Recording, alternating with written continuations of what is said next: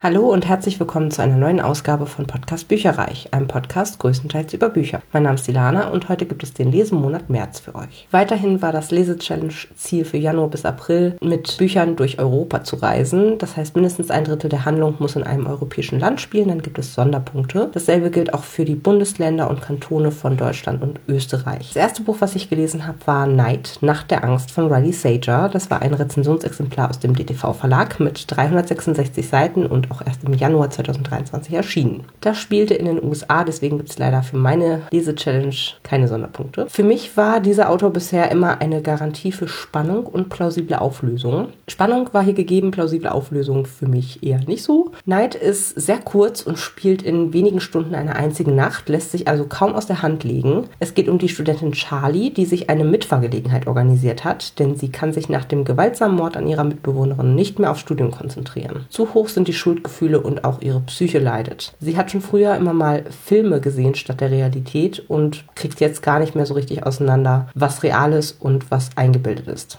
Benimmt sich der Fahrer, über den sie kaum was weiß, wirklich verdächtig? Könnte er sogar der Campusmörder sein? Ein Überlebensspiel beginnt, das an den Nerven zerrt. Bildet sich Charlie das alles nur ein oder ist sie in tödlicher Gefahr? Hier war mir die Auflösung zu sehr mit überraschenden Wendungen gespickt. Die unzuverlässige Erzählerin Charlie hat sich auch an zwei bis drei Stellen wirklich dämlich verhalten. Aus meiner Sicht nicht so, wie sich jemand mit Angst um sein Leben verhalten würde. Klar, muss sein, damit diese Horrorstimmung erzeugt wird und das Buch wäre sonst auch ganz schnell vorbei, wenn sie einfach ausgestiegen wäre oder wie auch immer sich äh, bemerkbar gemacht hätte, bei den ein, zwei Gelegenheiten, wo das gut gegangen wäre. Es spielt auch in den 90ern, also dort war es natürlich deutlich schwieriger, jederzeit und von überall aus Hilfe zu holen. Trotzdem gab es so zwei Darstellen, wo ich ihre Verhaltensweise nicht nachvollziehen konnte und sie am liebsten schütteln wollte.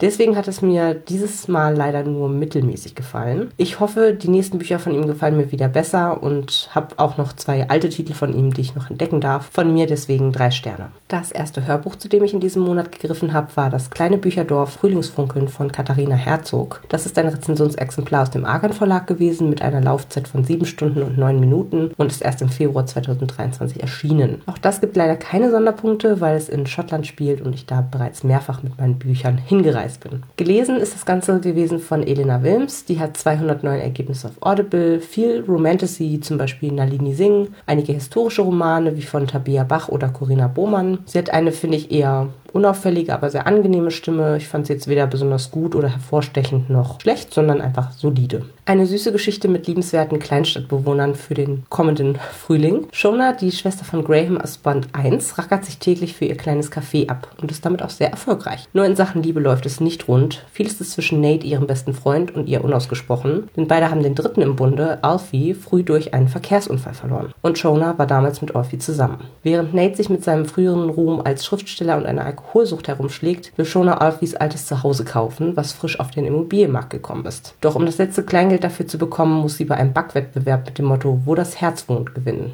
An sich passiert nichts Überraschendes, aber es ist warmherzig mit skurrilen netten Charakteren, die über das gesamte Bücherdorf verstreut sind. Das heißt übrigens so, weil es proportional überdurchschnittlich viele Buchläden und Antiquariate im Verhältnis zur Bevölkerung in dieser fiktiven Kleinstadt gibt und basiert auch wohl auch auf einem echten Dorf oder einer Kleinstadt. Ich fand es süß und habe es gerne gehört. Von mir gibt es dafür vier Sterne Sterne und hier ist ein kleiner Ausschnitt für euch. Shona? Vickys Stimme riss sie aus ihren trübsinnigen Gedanken. Ihre Stimme klang panisch. Du musst sofort runterkommen. Gerade ist ein Wagen vorgefahren. Was? Aber es war doch erst. Shona schaute auf die Uhr. Halb zehn. Sie sprang so jäh auf, dass Pirate mit einem empörten Fauchen davonrannte und lief die Treppe hinunter. Unten stand Vicky.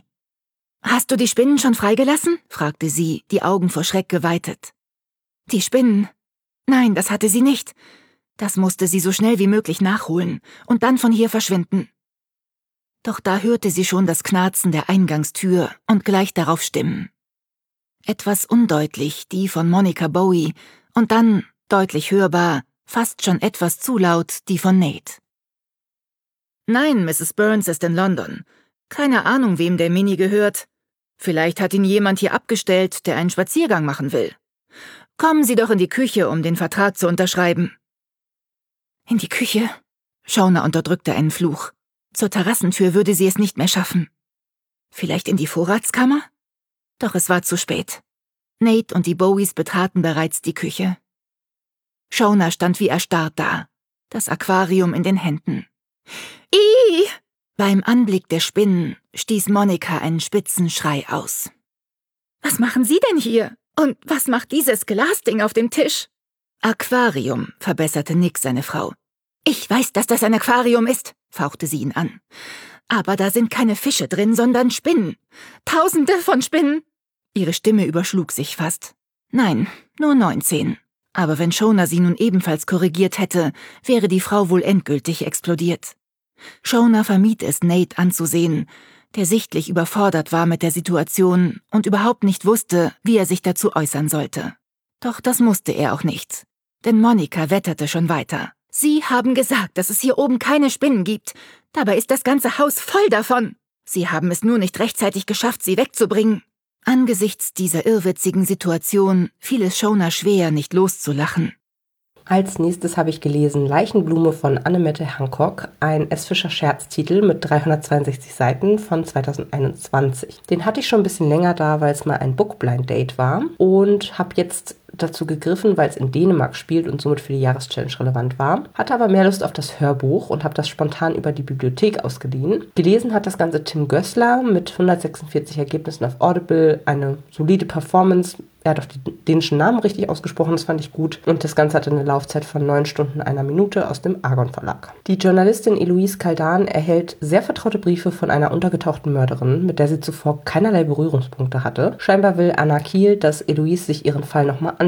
Unterstützt wird sie vom Polizisten Erik Schäfer, der damals in dem Fall ermittelte. Doch mit ihren Nachforschungen bringt sich Eloise in tödliche Gefahr. Sowohl der Ermittler Schäfer als auch die Journalistin Eloise sind auf ihre Weise sehr sympathisch. Schäfer durch seine harmonische Beziehung zu seiner Frau. Die beiden haben echt eine tolle Beziehungsdynamik. Und an Eloise sind wir deutlich näher dran und leiden und freuen uns mit ihr mit. Ansonsten fand ich den Fall bzw. die Prämisse total ungewöhnlich, aber wie es sich entwickelt hat, nicht unbedingt. Meine Erwartungen waren auch relativ hoch, weil dieses Buch zum einen den dänischen Krimipreis abgeräumt hat und mir außerdem von meiner Freundin Ramona empfohlen wurde, die super viele Krimis und Thriller liest und sich echt gut auskennt. Schlussendlich war es ein solide erzählter Krimi mit Thriller-Elementen und zwei sympathischen Ermittlern, aber auch nicht mehr. Das Ende war außerdem sehr gefällig. Wie von Zauberhand klärt sich so einiges, ohne die frustrierenden rechtlichen Normen einzuhalten. Deswegen von mir drei Sterne und ich hoffe, hoffe, dass die weitere Krimireihe dann einfach besser wird. Ich bin auch der Meinung, dass Mona das damals gesagt hatte, dass der erste noch okay ist und dann danach die ganze äh, Geschichte und die ganze Reihe immer besser wird. Als nächstes habe ich zu Mind Gap von Anne Freitag gegriffen. Das ist ein Rezensionsexemplar aus dem DTV Verlag mit 383 Seiten und ist im Januar 2023 erschienen. Ich habe außerdem so eine halbe Stunde, dreiviertel Stunde mal ins äh, dazugehörige Hörbuch reingehört. Das ist nämlich vom USM Audio Verlag. 10 Stunden 35 Minuten Laufzeit und gelesen von von der immer grandiosen Vera Telz und dem dunkeltrocken sprechenden Herbert Schäfer. Der hat eine schöne, warme Altherrenstimme mit 96 Ergebnissen auf Audible. Lohnt sich also auch. Das ist jetzt mein erstes Buch von Anne Freitag, obwohl sie ja zu meinem Projekt AutorInnen gehört. Das hatte ich ja letztes Jahr begonnen und habe mir vorgenommen, alles, was Anne Freitag bisher herausgebracht hat, dann auch mal durchzulesen. Und jetzt habe ich quasi mit ihrem aktuellsten Buch als allererstes angefangen. Auch ganz nett. Und das Buch spielt schon wieder in Berlin, deswegen kann ich es leider nicht zusätzlich in die Jahreschallenge eintragen, denn Berlin hatte ich jetzt schon im Februar abgedeckt. Ein Buch, das unterhaltsam ist und so spannend, dass man ständig wissen möchte, wie es weitergeht. Gleichzeitig darf man den Kopf dabei aber nicht ausschalten, sondern muss aufmerksam folgen. Also Unterhaltung mit Anspruch, so würde ich es mal betiteln. Es ist eine Dystopie, die elf Jahre in der Zukunft spielt. Dort gibt es ein Implantat fürs Gehirn namens Nink, mit dem man ständig vernetzt ist und diverse Sprachen ad hoc lernen kann. Es geht um eine Politikerin, die kurz davor steht, die neue Bundeskanzlerin zu werden, aber das ist nicht das Ende ihrer Ambitionen. Sie möchte in den Vereinigten Staaten von Europa noch weiter weiter aufsteigen. Früher war sie im Verteidigungsausschuss und hat damals auch die geheime Militärorganisation ESEC ins Leben gerufen. Nun ist einer der ehemaligen Soldaten zwei Jahre nach seinem fingierten Tod Amok gelaufen und hat ihren Gegenkandidaten für die Kanzlerkandidatur erschossen, seine Freundin und anschließend sich selbst. Außerdem lesen wir aus der Perspektive der Schwester des Soldaten, Sylvie, die noch kurz vor seinem angeblichen Selbstmord mit ihm telefoniert hat. Er wollte ihr etwas Wichtiges erzählen und hatte Todesangst. Sylvie glaubt nicht an einen Selbstmord und die angebliche Paranoia ihres Bruders und da sie Investigativjournalistin ist, fängt sie an zu recherchieren.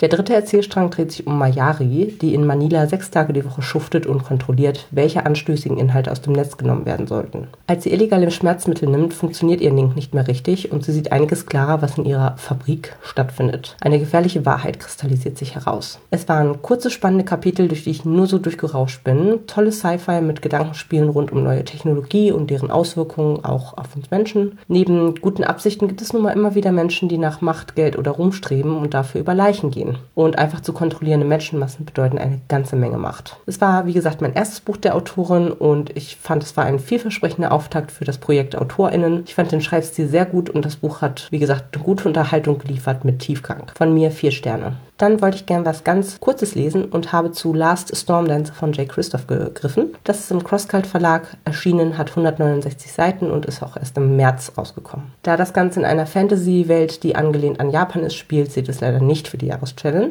Aber es war mal wieder eine schöne Leserunde mit meiner Freundin Ramona. Und es war auch wirklich schön, wieder in diese Welt einzutauchen und auch Christophs Erzählstil ist wie immer genial. Die erste Kurzgeschichte war sehr traurig und hoffnungslos und die zweite Novelle war ein bisschen länger dann tatsächlich. Ich würde das jetzt eher als Novelle als als Kurzgeschichte bezeichnet war. Ein bisschen vorhersehbar, weil sie vor den Ereignissen der, der Lotuskrieg-Reihe spielt und wir einige Prämissen sozusagen schon kannten. Trotzdem war es eine gute Unterhaltung für zwischendurch, auch wenn ich finde, dass die Hardcover-Ausgabe mit ihren 169 Seiten nicht 22 Euro wert ist. Auch nicht mit Limitierung der Auflage musste ich dann doch als großer Christoph-Fan dazu greifen, insbesondere weil die restlichen Stormdancer-Titel eben in gebunden mit dem schönen japanischen Schriftzeichen auf dem Farbschnitt bei mir stehen. Von mir für dieses Buch vier Sterne. Als nächstes habe ich gegriffen zu Stay Away from Gretchen, eine unmögliche Liebe von Susanne Abel. Das habe ich eigentlich als Buch ausgeliehen bekommen, ist im DTV-Verlag erschienen mit 528 Seiten und aus dem Jahr 2021. Habe es aber tatsächlich via Libby, also über die Bücherei quasi gehört. Und zwar war das auch wieder gelesen von der grandiosen Vera Tels mit einer Laufzeit von 14 Stunden und 4 Minuten. Meine Mutter hatte mir das Buch nämlich über Weihnachten in die Hand gedrückt und hat gesagt, lies das unbedingt, das ist richtig gut. Und ich hatte auch schon vorher viele andere Leute darüber sagen hören, dass es echt gut ist. Unter anderem die Kollegen quasi von Eat, Read, Sleep, dem NDR-Bücher-Podcast. Und für die Jahreschallenge konnte ich es auch einsetzen, denn es spielt in Köln und damit habe ich dann das Bundesland NRW abgedeckt. Es geht um Greta, eine 84-Jährige, die Demenz bekommt und um ihren Sohn Tom, einen bekannten 45-jährigen TV-Moderator, der zu Beginn ein ganz schöner Kurzbrocken ist und der nun mit der Aufgabe konfrontiert ist, sich um seine Mutter kümmern zu müssen und gleichzeitig seine Karriere nicht aufs Spiel zu setzen. Mal ganz nebenbei, was, was Frauen tagtäglich leisten und dafür im Berufsleben zurückstecken. In Rückblenden erfahren wir mehr über Gretas Kindheit in Nazi-Ostpreußen und als Jugendliche in der Stunde Null. Wie sie fliehen musste, die Wut der Russen, die harten Jahre mit dem Handel auf dem Schwarzmarkt und schließlich Gretas erste große, aber tragische Liebe, ein schwarzer US-Soldat und was sie gemeinsam durchgestanden haben. Ich habe Greta dabei sehr ins Herz geschlossen mit ihrer mutigen, draufgängerischen Art und ihrem starken Willen. Das hat mich auch ein bisschen an meine eigene Oma erinnert. In der Gegenwart tut Tom sich mehr als schwer, die Gefühlsschwankungen seiner Mutter mit seinem glamourösen Leben in Einklang zu bringen. Er macht als Charakter aber auch eine, wenn nur kleine Entwicklung durch. Ich muss aber sagen, so richtig warm bin ich mit ihm bis zum Schluss nicht geworden. Die Rückblenden mit Greta fand ich spannender als die Gegenwartsszenen, was aber sicherlich an der höheren Sympathie zu ihr lag. Der Klappentext verrät auch für meinen Geschmack deutlich zu viel, denn das dort erwähnte Ereignis findet erst ab Mitte des Buches statt. Insofern habe ich es in meiner Inhaltszusammenfassung jetzt außen vor gelassen. Das Buch hat mir wirklich gut gefallen und ich glaube, es wird auch noch ein bisschen länger nachhallen. Trotzdem werde ich Buch 2 aus der Reihe nicht lesen. Da habe ich nämlich richtig, richtig einen Verriss gehört bei Eat, Read, Sleep und muss auch sagen, so von dem Thema, was, womit sich quasi Buch 2 beschäftigt, finde ich es auch überhaupt nicht mehr interessant. Deswegen für dieses Buch 5 Sterne, das andere werde ich davon nicht lesen. Als nächstes habe ich gegriffen zum Urlaubslesebuch 2020. Das ist herausgegeben von Caroline Adler aus dem DTV-Verlag mit 254 Seiten, das kurz ist und ist wie gesagt 2020 erschienen. Leider war es ein Griff ins Klo und auch noch ohne Sonderpunkte für die Jahreschallenge. Das Buch habe ich erst letzten Monat auf einem Mängelexemplarisch erspäht und spontan zugegriffen, weil ich das Format nämlich 2022 in einer Verlagsvorschau entdeckt hatte und es eigentlich voll cool klang. Ich weiß nicht, was ihr euch so vorstellt, wenn ihr das, den Titel hört, Urlaubslesebuch. Hm, ich hatte mir locker leichte, unterhaltsame Geschichten rund um Urlaub erwartet, aber ich muss leider sagen, dass der Großteil der Geschichten ohne jeglichen Bezug auf Reisen oder Urlaub daherkam. Etliche fand ich auch ziemlich verstörend und einige scheinbar auch zu hoch für mich. Oder was hat's mit Urlaub zu tun, wenn der Ich-Erzähler Angst vor einem Profikiller in der Wohnung hat, sich stundenlang unter dem Schrank versteckt und dann in den letzten zwei Sätzen herauskommt, dass die chinesische Stimme des Auftragmörders vom neuen Staubsaugerroboter kommt und die Geschichten vom Hamster erzählt wurde. naja. Ähm, noch ein Beispiel von einer Geschichte, bei dem Urlaub wenigstens am Rande eine Rolle gespielt hat, aber die mich total verstört zurückgelassen hat. Da erzählt ein junger Mann davon, wie er die Haut an seinem Oberarm eingebüßt hat, weil er als Jugendlicher, statt sich in die Sonne zu legen, in ein Gartenhäuschen gegangen ist und dort gechillt hat. Und als das Häuschen dann eines Tages gebrannt hat, warum, wird nie aufgeklärt, reagiert der Junge nicht mal, weil er in seiner Fantasie gerade mit seiner Familie in der Wüste gestrandet ist. Hä?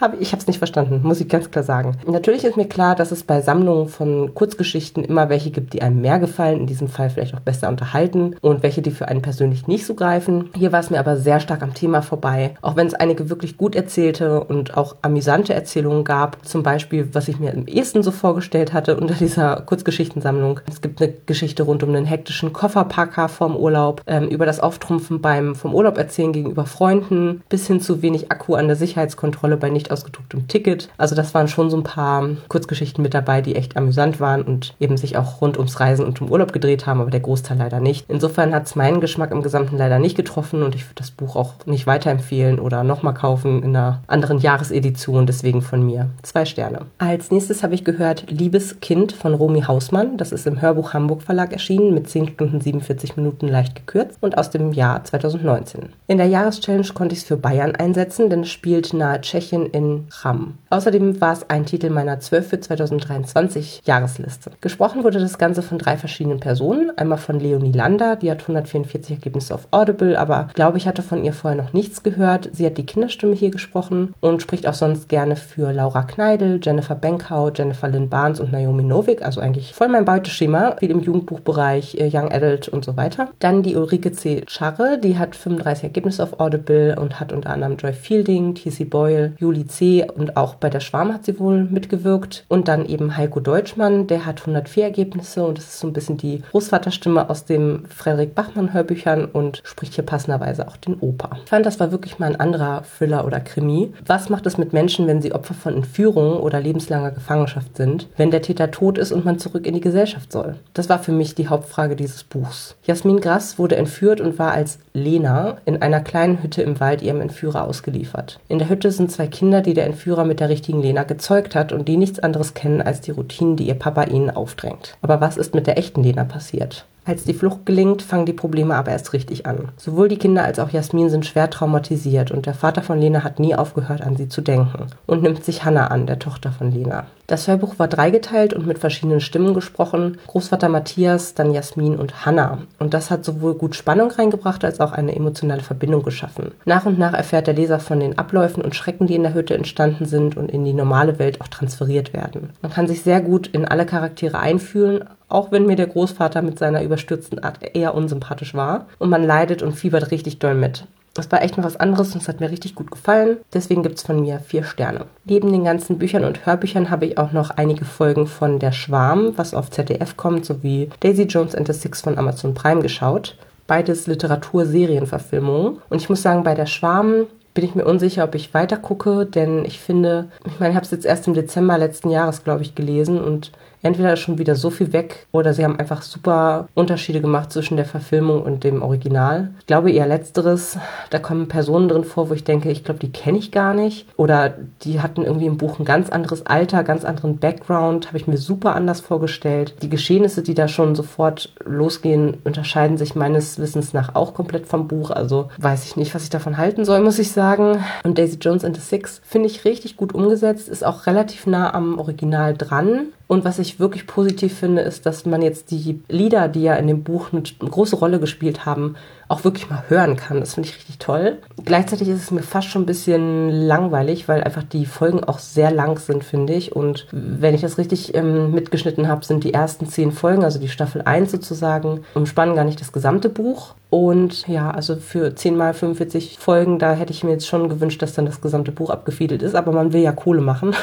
Und sowas nervt mich dann auf Dauer tatsächlich sehr. Dass dann nicht einfach eine Geschichte erzählt wird und gut ist, sondern dass man dann unbedingt noch eine Staffel 2 machen muss. Und ich finde auch, das äh, ist dann manchmal ein bisschen langatmig erzählt. Werde ich aber mit Sicherheit nach und nach die ersten äh, zehn Folgen äh, gucken. Ich habe jetzt, glaube ich, schon vier oder fünf davon geschaut. Dann bekommt ihr noch meine kleine Zusammenfassung der Seiten und der Anzahl der Bücher diesen Monat. Und zwar habe ich insgesamt 2878 Seiten oder Minuten gehört oder gelesen. Im bisherigen Jahresdurchschnitt von Januar und Februar war ich damit circa 30 Prozent unter dem bisherigen Durchschnitt von 4088 Seiten pro Monat. Sehr schade, aber ich glaube, das liegt auch daran, dass ich halt diesen Monat gar keine Graphic Novels gelesen habe und sowohl im Januar als auch im Februar hatte ich welche gelesen. Und da kann man ja in relativ kurzer Zeit relativ viele Seiten sich aufschreiben und daran liegt das mit Sicherheit. Insgesamt habe ich acht Bücher gelesen und zwar vier Bücher und vier Hörbücher, keine E-Books.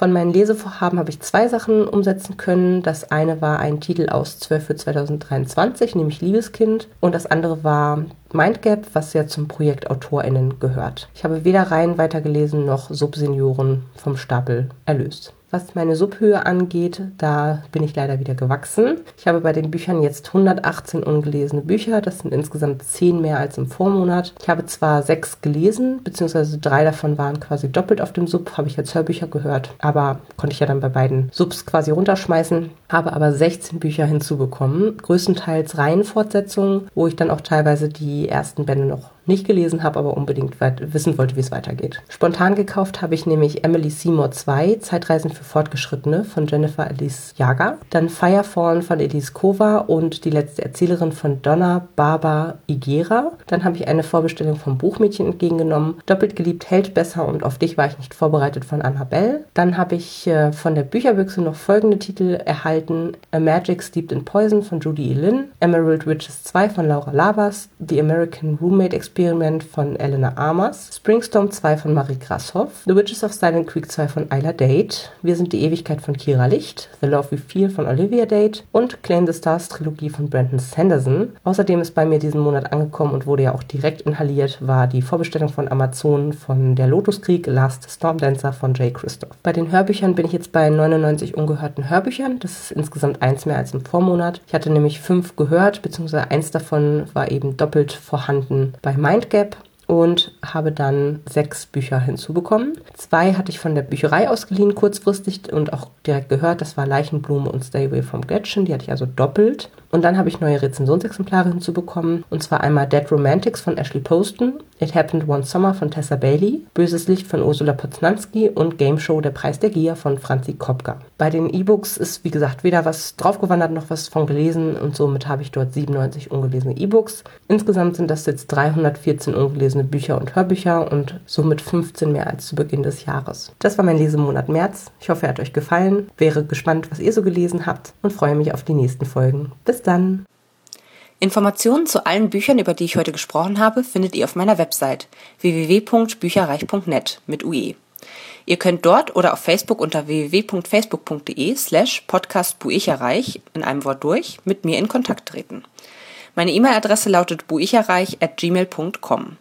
Wenn ihr diesen Podcast über iTunes abonniert habt, würde ich mich riesig freuen, wenn ihr mir eine 5-Sterne-Bewertung hinterlasst. Dies ist ein privater Buchpodcast, in dem ich nur meine eigene private Meinung wiedergebe. Wenn mir ein Buch oder Hörbuch kostenlos zur Verfügung gestellt wird, kennzeichne ich es entsprechend auf meiner Website.